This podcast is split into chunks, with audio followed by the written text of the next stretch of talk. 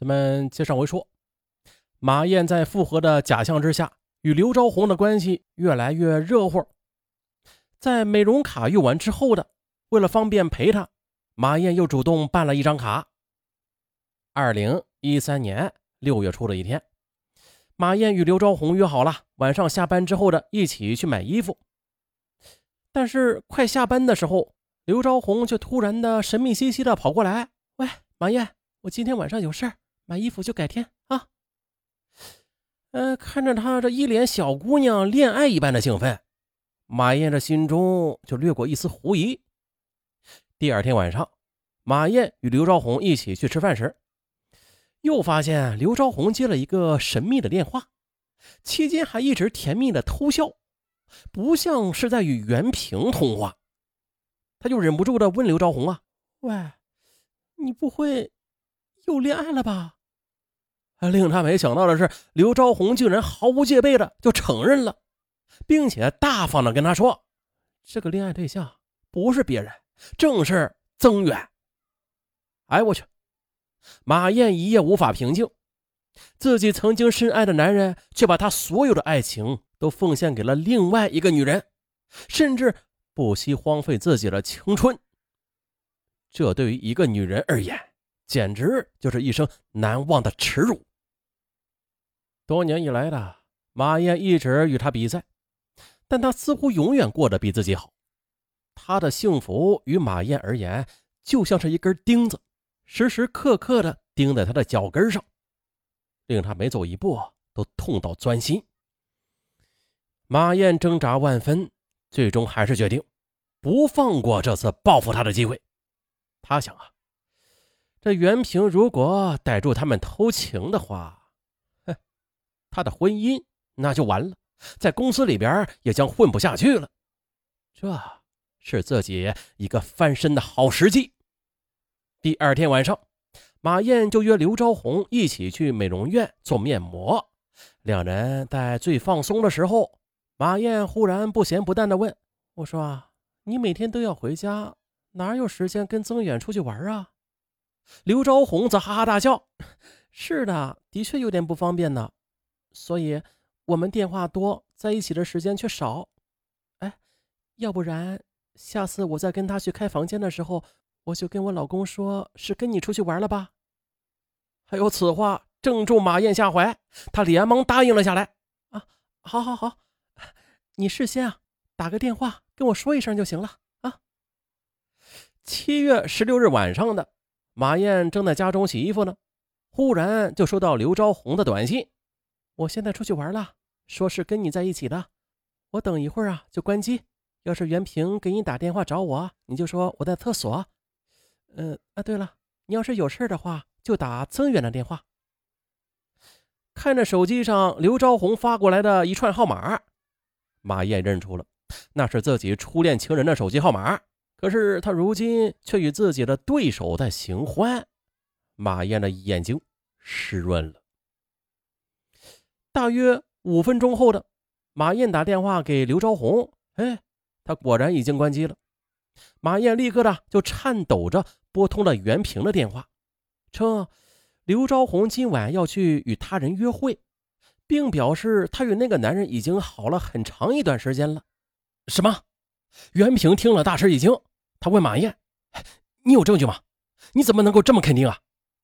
马燕对袁平又说：“那。”你敢不敢跟我一起去找啊？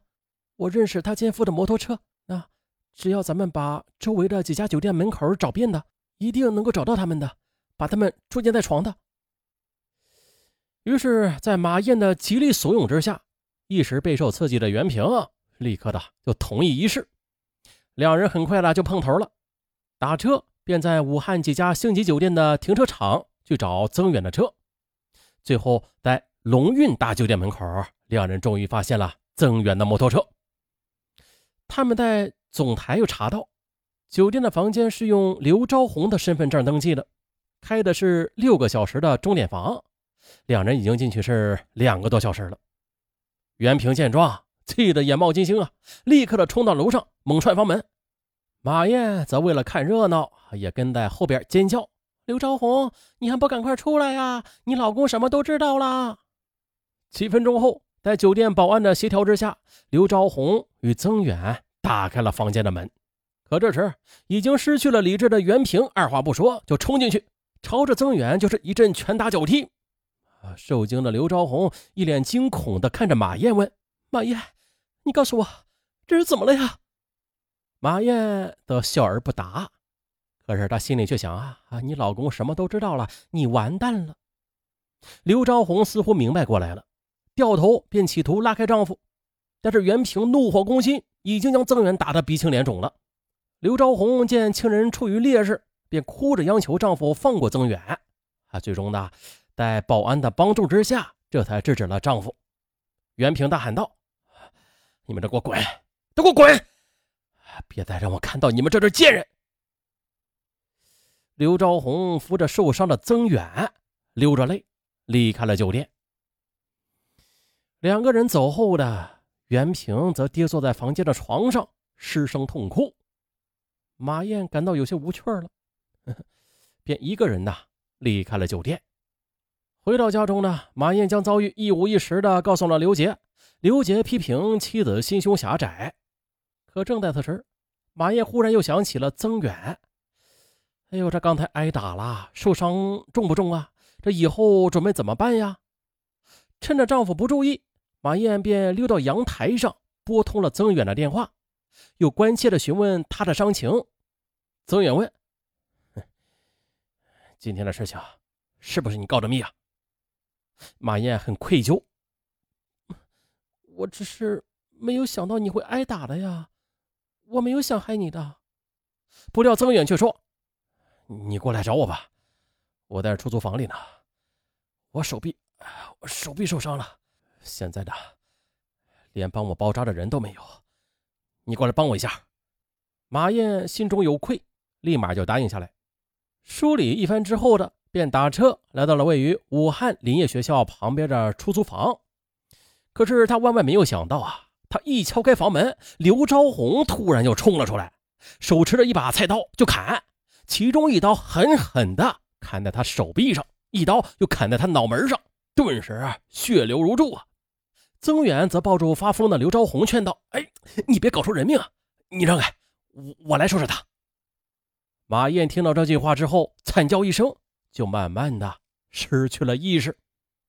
邻居听到惨叫，拨打了幺幺零报警电话。公安人员赶到的时候，马燕已经奄奄一息了，火速的被送往武汉第二人民医院进行抢救。经诊断，马燕的左耳及四分之一处的头皮完全被切掉，再就是左臂的刀伤致骨膜，肩上还有一处刀伤。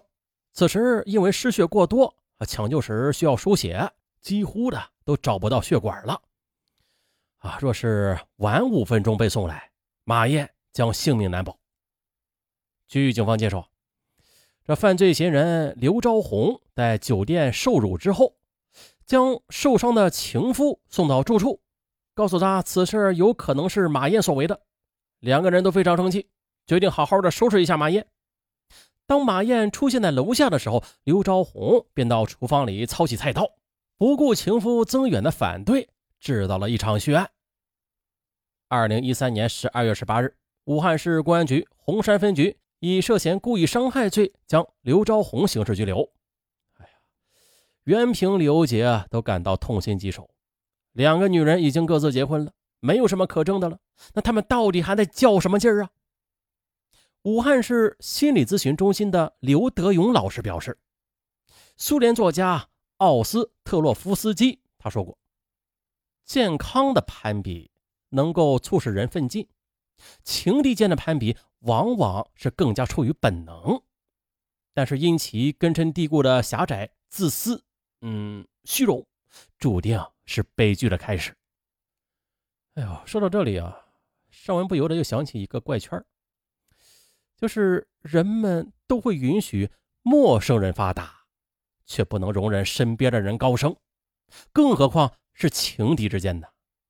爱情是有排他性的，而一个正常的女人在与男友分手之后的，若是听他说他的新女友没有自己漂亮。他就会感到很满足，因此情敌相互攀比，一旦对方强过自己，就会很不舒服。这就是大部分人或者说是或多或少吧啊存在的正常的心理。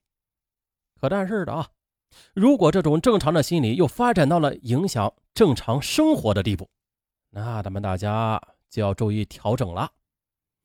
旧的事情已经过去了，他人幸福又有何妨啊？